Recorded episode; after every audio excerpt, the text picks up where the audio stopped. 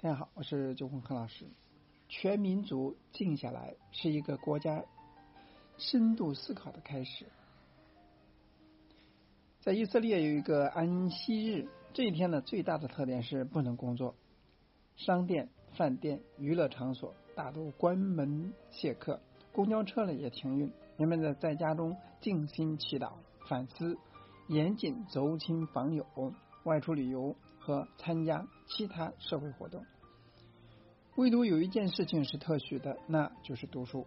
也因此，犹太民族的人口只占世界百分之零点二，但在过去的一百多年里边，他们却获得了近百分之三十的诺贝尔奖。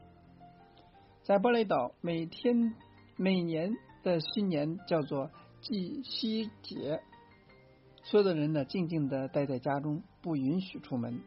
不得点灯，不得烧火，大家基本都会轻食冥想，审视自己这一年的不足与成长。在那里，新年是与自己待在一起的一天。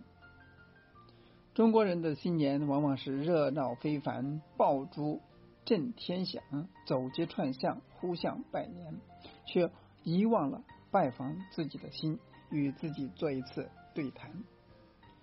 忘记了沉淀下来，仔细看看自己的人生，审视一下自己过往的种种，真的是喜悦平和的。以及还有那些旧的习惯可以改善吗？全民族静下来，是一个国家开始进入深度思考的启示。病毒疫情在春节前的突然爆发，并不是偶然的事件，这是大自然给我们每一个中国人敲响了一次警钟。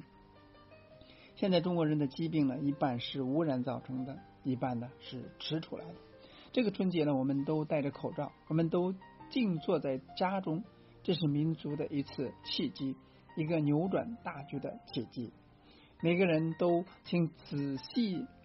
看一看自己的人生，审视自己的生活方式，审视自己的饮食习惯，审视自己的对万生万物的态度。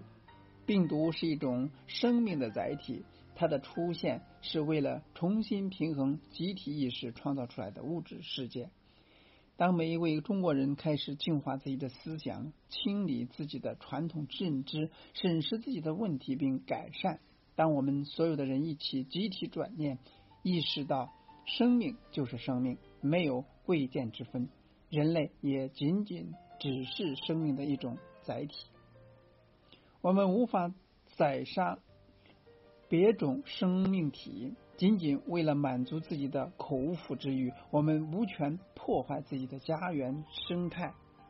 我们是需要自然并依赖于生存的物种。我们与万物真的是连接一体的。这是大自然给予我们的警钟，也是大自然给予我们上的一课。意识创造物质实相，那我们每一个人只有净化自己的意识与认知，才会认真的帮助到这次的疫情发展，保护好自己的家园。当我们每一个人都开始意识到这些，内在的开始充满慈悲与理解时，病毒也就慢慢。自动的销声匿迹了。